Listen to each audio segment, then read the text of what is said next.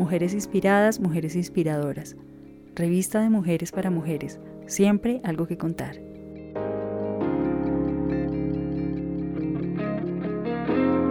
Edición 02, febrero de 2021.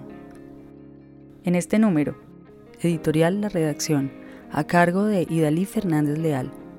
La mujer inspiradora, Felisa Ruiz Segura, por Idalí Fernández Leal y Marcela Cruz. La respiración como aliada de nuestro bienestar, por Marcela Cruz. La salud en nuestras manos en tiempos de cambios, por Ercilia Escarpeta Mora. De la angustia a la confianza, por Marta Raquel Niño. La verdadera libertad, por Lady Zabala Chacón.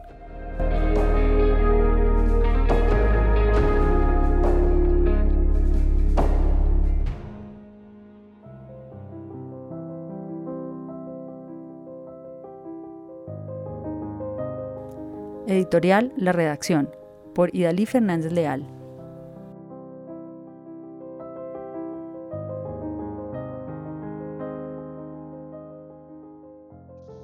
Al iniciar el año 2020, los medios de comunicación estaban atestados de astrólogos y especialistas en proyecciones, dando a conocer vaticinios y cábalas que ni en sombra se acercaron a la realidad. Dichas previsiones, sin embargo, fueron realizadas en su mayoría sin contar con Dios. Hemos tenido que enfrentarnos tanto en nuestro país como a nivel mundial a una situación particular que nos tocó a todos. Por esta razón, el planeta se vio en la necesidad de hacer un viraje absolutamente imprevisto, llevándonos a confinarnos, a tener que aprender a tomar distancia los unos de los otros, con lo cual las circunstancias han variado a tal punto que el futuro es cada vez más incierto.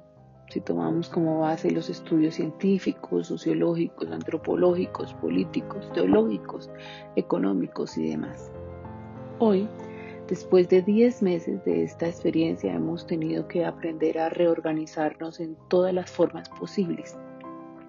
Comunicaciones, trabajo, estudios son solo algunas de las actividades que se han reconsiderado con nuevas condiciones particulares para poder avanzar y plantear así alternativas que nos permitan sobrevivir y continuar con nuestras vidas.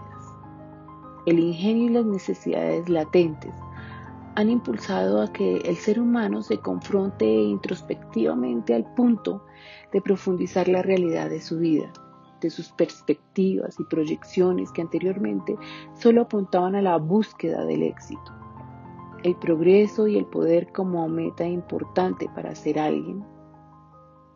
Cuán equivocada estaba la humanidad que juraba estar bajo la mano latente de Dios en medio de ritos, religiosidad y poderes.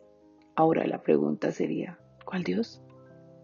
Gracias a esta nueva experiencia que nos arrebató la vida de muchos seres queridos, la pérdida de un entorno de confort y de seguridad antes trivial y efímera. Gracias a esta nueva realidad podemos despertar la conciencia, es decir, ser cabales, reconocer que con la ausencia de Dios nada podemos hacer y mucho menos ser. Esta es nuestra segunda edición con grandes expectativas, ya que estamos iniciando un nuevo año con una serie de restricciones que deben permitirnos demostrar y manifestar qué tan racionales e inteligentes somos si partimos de la premisa de amo a mi prójimo como a mí mismo. Y así ser consecuente con lo que pensamos, creemos y supuestamente hacemos. Esta es una excelente oportunidad de demostrar que como seres humanos e hijos de Dios, cuando me cuido, cuido al otro y por ende muestro cómo amo a mi Creador. Puede ser que sea la manera de recordar que habitamos en un cuerpo, que estamos de paso, que aprender es preciso para seguir avanzando en nuestra verdad no solo como seres espirituales, sino también como seres corpóreos, sociales, dependientes, libres, que según nuestras acciones y decisiones estamos destinados a recoger de lo que sembramos, porque de ello dependerá la cosecha. Es muy bueno inspirarnos y seguir inspirando. Así que avancemos hacia lo que vinimos, ser y hacer en tiempos de cambio.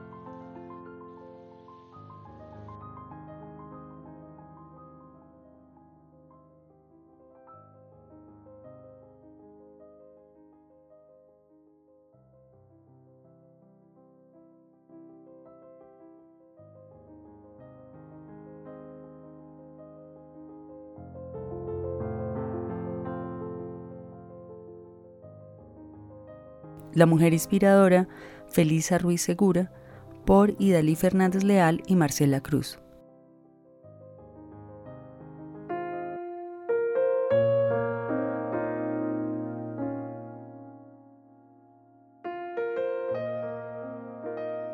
Mujer inspiradora Felisa Ruiz Segura, del hogar conformado por Anatolia Segura e Israel Ruiz, ambos provenientes del municipio de Cota, Cundinamarca, el 13 de julio de 1934, en el barrio Ricaurte, del suroccidente de la ciudad de Bogotá, nació su primera hija, Felisa.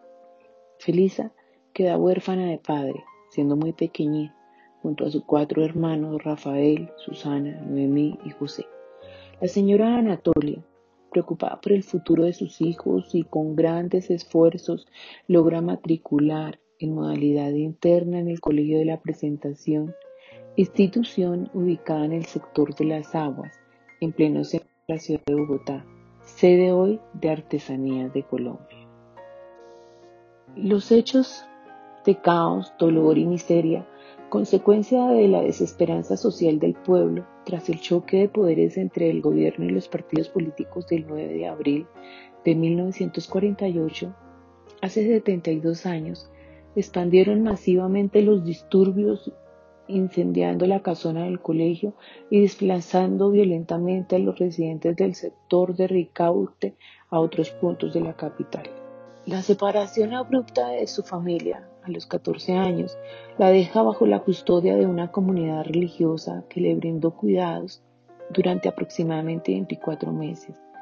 Gracias a la referencia de una de las religiosas, con quien fuera el contralor de la República de la época, señor Víctor G. Ricardo. Felisa trabaja mientras cursa estudios de bachillerato. Dos años después, de manera providencial, tiene un reencuentro con su madre en la Plaza de las Nieves.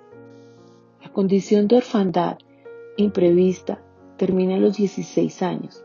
Ese día de mercado al reconocer entre la gente, acercarse y confirmar que se trata de su señora madre. Ahora juntas caminan mientras intercambian recuerdos con la ilusión de encontrarse prontamente con parientes y hermanos que residen esta vez en Cota. La felicidad y el amor son lugares donde se regresa siempre. Es en Cota también donde conoce a quien fuera su esposo Bonifacio Amaya y padre de Juan Gustavo y Germana Amaya, Ruiz. La nueva familia vive en Sogamoso, Cajicá, Cota, antes de trasladarse a Bogotá. Ella, una mujer servicial, hábil y amorosa, decidida a crear posibilidades mejores para sus hijos, dobla esfuerzos laborando en oficios varios para que ingresen en una institución de alta calidad educativa.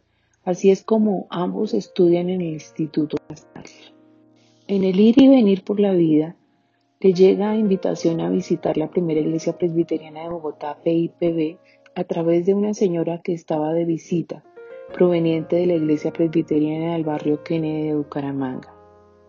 Este lugar se convirtió en su refugio espiritual, social y familiar desde el año 1964 hasta el día de hoy. La acogió el reverendo Gilberto Vargas, quien pastoreaba la iglesia en ese momento. Los cursos de modistería que se ofrecían allí despertaron las destrezas heredadas de su abuela, las que Complementó además de esta capacitación con técnicas de corte y confección en el Servicio Nacional de Aprendizaje, SENA. Su participación con la Iglesia hacia los años 70 se integra para hacer parte del grupo de damas Marta y María por invitación de la señora Isabel Turganeta. En el ejercicio y colaboración con este grupo, tuvo la oportunidad de ser tesorera, además de otras actividades. Formó parte del coro Fue nombrada diaconisa en diferentes oportunidades durante 15 años o más, según lo permitían los estatutos.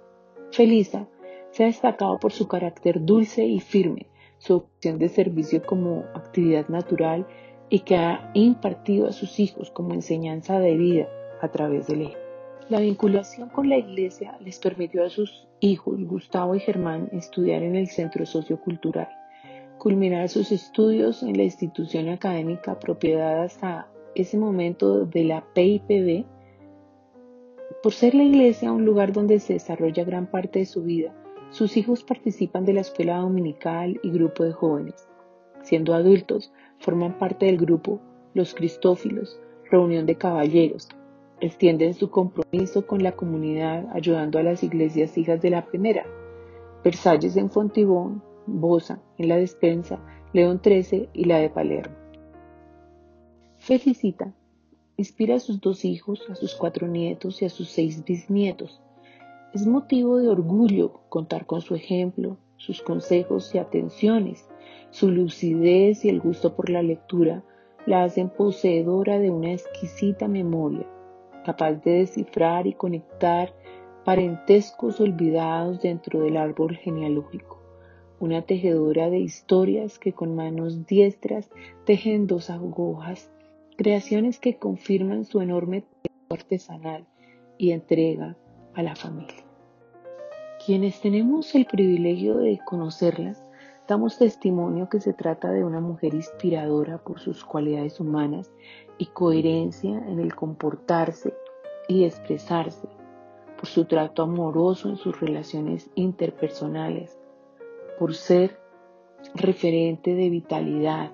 A sus 87 años acude ininterrumpidamente a la invitación del grupo de damas todos los lunes y con ayuda de su hijo Juan Gustavo se conecta remotamente desde su vivienda a atender con la mejor disposición el devocional y participar dinámicamente del momento de actividad física, previsto de manera virtual para el grupo desde mayo del año pasado, tal como la definen algunos, la hormiguita, rigurosa cuando se trata de dar apreciaciones, estricta cuando se requiere firmeza, decidida en el momento preciso, dispuesta porque hay que hacer y dar con humildad o como ella afirma, hacer el bien sin mirar a quién.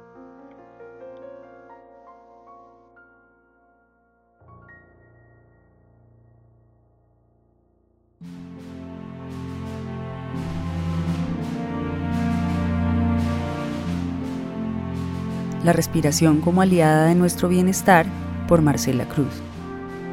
La respiración como aliada de nuestro bienestar. Si observamos nuestra respiración cuando estamos contrariados, nerviosos, asustados, preocupados, alterados por alguna situación desafiante, o por el contrario cuando estamos tranquilos, dispuestos, alegres, podríamos notar que nuestra respiración cambia de acuerdo a cómo estén nuestra mente y nuestras emociones. Es decir, en situaciones estresantes, la respiración va a ser recortada, acelerada e irregular. En cambio, cuando estemos tranquilos, la respiración se percibirá regular, suave y fluida.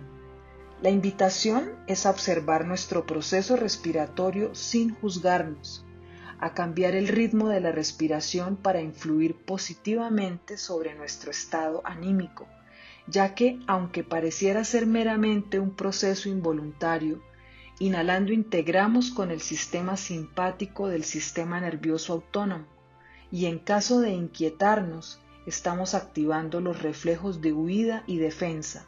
Por su parte, la exhalación, al ser coordinada por el sistema parasimpático, si sucede de manera prolongada y consciente, relajará el cuerpo. Meyer Haig, 1996. El lector oyente podría comprobarlo haciendo una exhalación profunda, a manera de suspiro, y experimentar la sensación de alivio descrita, o recitar los siguientes versos mientras respira plenamente, ya que según Octavio Paz, escritor mexicano, Recitar poesía es un ejercicio respiratorio, una manera de unirnos al ritmo universal, el arco y la lira, 1956. Memorándum. Poema de Mario Benedetti. 1. Llegar e incorporarse al día. 2. Respirar para subir la cuesta. 3. No jugarse en una sola apuesta. 4. Escapar de la melancolía. 5. Aprender la nueva geografía. 6. No quedarse nunca sin la siesta. 7. El futuro no será una fiesta. Y 8. No amilanarse todavía. 9. Vaya a saber quién es el fuerte. 10. No dejar que la paciencia ceda. 11. Cuidarse de la buena suerte. 12. Guardar la última moneda. Compartimos en esta sección dos tipos de respiración que podría ser de utilidad practicar y disponer de sus beneficios en cualquier momento del día. Respiración abdominal, recomendada para recuperar la calma, para un buen descanso, para masajear los órganos digestivos y mejorar su funcionamiento. Primero, inhalando por nariz, la acción del diafragma al empujar los órganos abdominales hacia abajo hace parecer que se expande el vientre al dirigir el aire hacia esa zona. Segundo, al exhalar por boca o nariz, desinflar el abdomen. Finalmente, respiración de descarga, recomendada para liberarnos de sensaciones que nos molestan, tales como la ira, tristeza, el miedo y para recuperar la armonía. Primero, inhalar el aire por nariz, profunda y conscientemente. Segundo, al exhalar, sacar el aire abriendo la boca, haciendo un suspiro profundo, como pronunciando la letra A.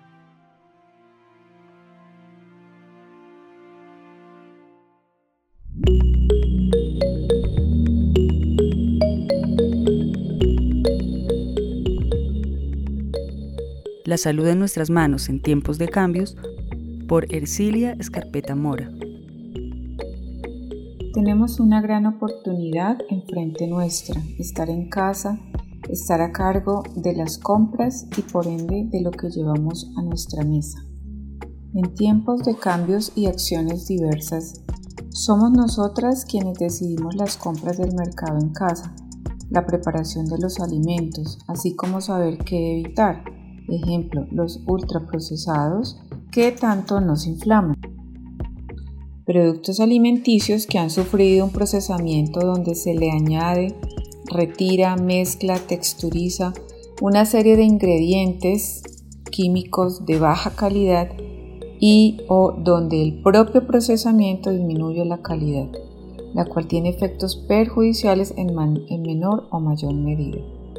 Esta nota es una invitación a hacer pequeños pero importantes cambios en la alacena de casa para mejorar nuestra salud tendiente a disminuir la inflamación de nuestro cuerpo la cual puede no ser visible, pero estar provocando un daño constante en nosotros a todos los niveles, lo cual puede desencadenar síntomas desde transitorios hasta permanentes que nos llevan a padecer de enfermedades en diferentes órganos y con pequeños pero relevantes cambios en las compras de casa podemos reducir estas indeseadas molestias. Algunos ejemplos de inflamación en nuestro cuerpo son el sobrepeso, la obesidad, cualquier dolor agudo o crónico, alergias, problemas de piel, hígado graso, inflamación evidente en alguna parte del cuerpo o una infección.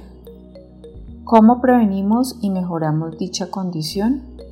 Bien, cambiando los alimentos en paquetes por comida real, alimentos que no han sufrido un procesamiento o este es mínimo, y su procesamiento no haya alterado la calidad de su composición, cambiando los aceites refinados como de girasol, maíz, canola, soya por aceite de oliva para cocinar y oliva virgen extra para saltear y aderezar. Suspender el consumo de azúcar y evitar los alimentos light, pues estos últimos tienen químicos perjudiciales. Son ajustes pequeños y posibles muy importantes para favorecer la buena salud. Entonces, evitar los alimentos que promueven la inflamación mencionados arriba, aumentar la ingesta de alimentos antiinflamatorios como la comida real, promover una buena hidratación, cuidar nuestra salud intestinal, estar activos o hacer actividad física de forma regular, tener descanso y sueño de calidad y gestión del estrés, entendiendo que nos hace daño permanecer estresados Temas estos de largo alcance, los cuales podemos comentar en artículos posteriores, somos promotoras de estar lo mejor posible por nosotras mismas y por nuestros seres amados. Además, recordar que solo damos lo que poseemos, lo que tenemos y no podemos dar lo que no somos y no tenemos.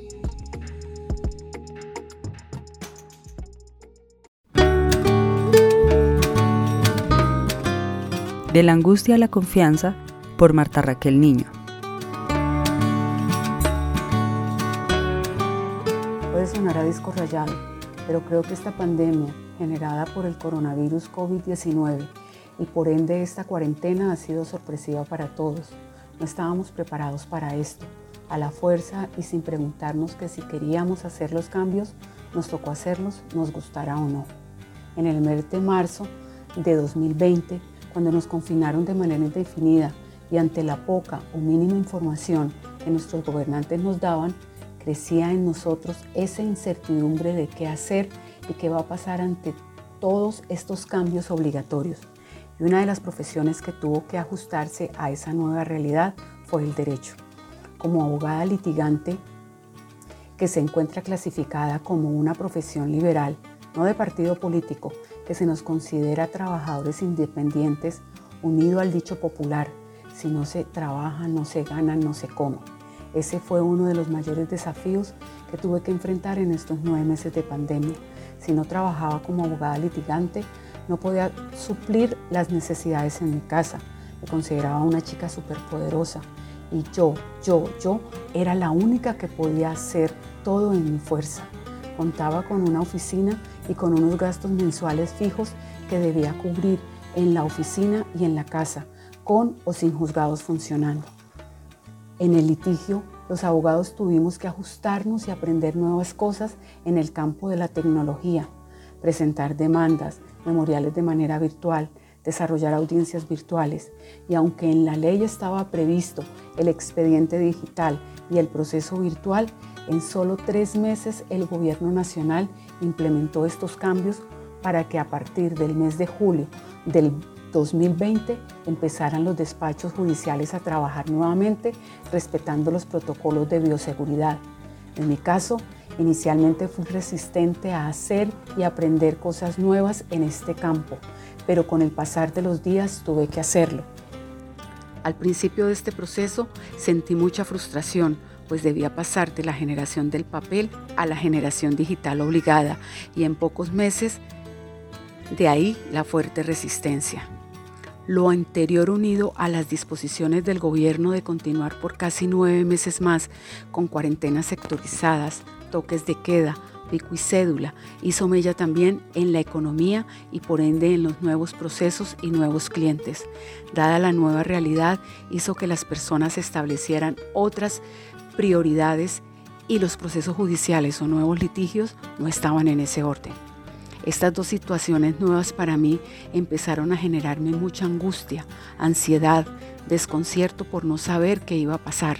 Empecé a preocuparme por todo y ante todo. Físicamente en mi cuerpo avanzó de manera acelerada la fibromialgia, enfermedad que padezco ya hace varios años. No solamente el tema económico me afectó, la parte emocional se vio también afectada. Me encuentro en el año 2020 frente a una prueba y a unos retos muy difíciles que abarcó las áreas personales, familiares y profesionales. Toda mi vida, desde el vientre de mi madre, la he desarrollado en el campo cristiano evangélico, viéndose reflejado en los quehaceres diarios de mi vida personal, profesional, familiar, eclesial y vocacional.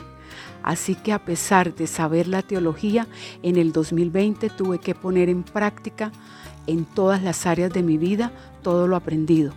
Era ir del texto a la vivencia. En la Biblia encontramos varios textos que nos ratifican que debemos poner en práctica lo que oímos y aprendemos. Por ejemplo, en la carta de Santiago 1, 22a nos dice, pero no basta con oír el mensaje, hay que ponerlo en práctica. Versión Dios habla hoy. Y eso tuve que hacer, no había más excusas, no lo había, si no lo había hecho antes, Ahora y ante las nuevas circunstancias debía hacerlo.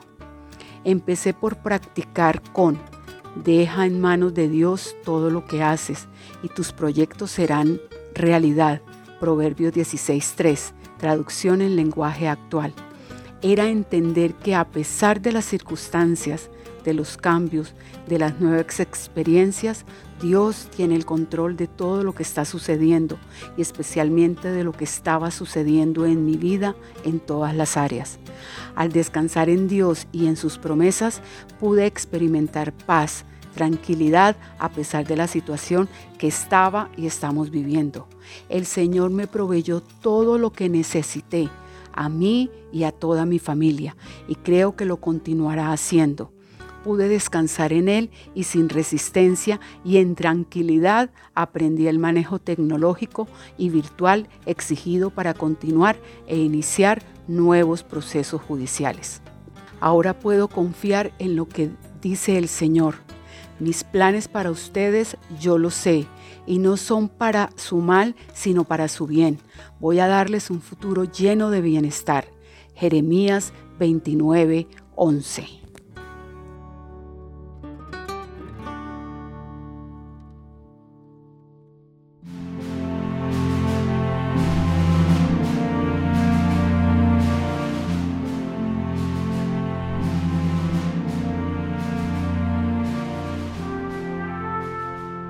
Verdadera libertad por Lady Zabala Chacón. Siempre ha sido de mi agrado entender la relación que tiene el arte con la historia y cómo este es el medio perfecto para expresar los sucesos de la humanidad. Un día revisaba mis redes sociales y apareció la imagen de la pintura La libertad guiando al pueblo, recreada por Eugene Delacroix en 1830. Dicha pintura es la representación de una de las revueltas sociales y políticas que hicieron parte de la Revolución Francesa. En ella, una mujer, quien personifica la libertad, guía al pueblo hacia la toma del poder. Ahora bien, el concepto de libertad ha sido ampliamente abordado por diversos campos como la filosofía, la economía, la política, el derecho, la religión, el arte, entre otros.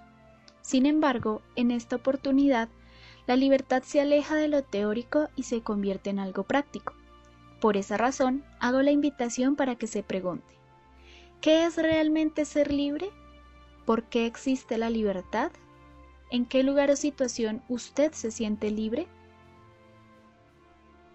Nuestra libertad actualmente se ha visto sumergida en continua incertidumbre debido a los aislamientos y las cuarentenas confundiéndola con consumo. Soy libre porque compro, vendo, viajo, escucho, tengo. Incluso la libertad se pierde entre frases como así soy y qué. ¿Es mi libertad de expresión? ¿Es la libertad que me da la experiencia?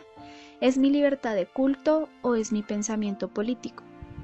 Tristemente, la libertad que nos guía como pueblo está disfrazada con violencia, desamor, venganza, dinero y miles de cosas más que nos hacen daño.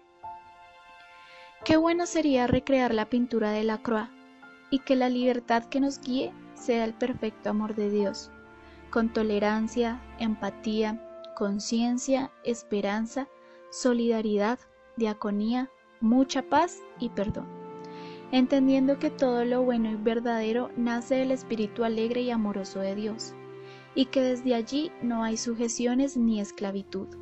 Solo nos basta con dejarnos guiar en confianza y seguridad de que con esta libertad todo puede ser mejor.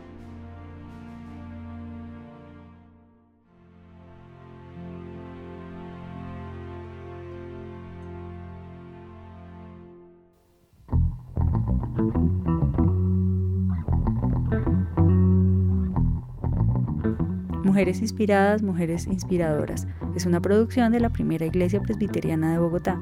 Puedes escribirnos a revistamujeresinspiradas.gmail.com Puedes encontrarnos en Facebook o en primerapresbiterianadebogotá.org.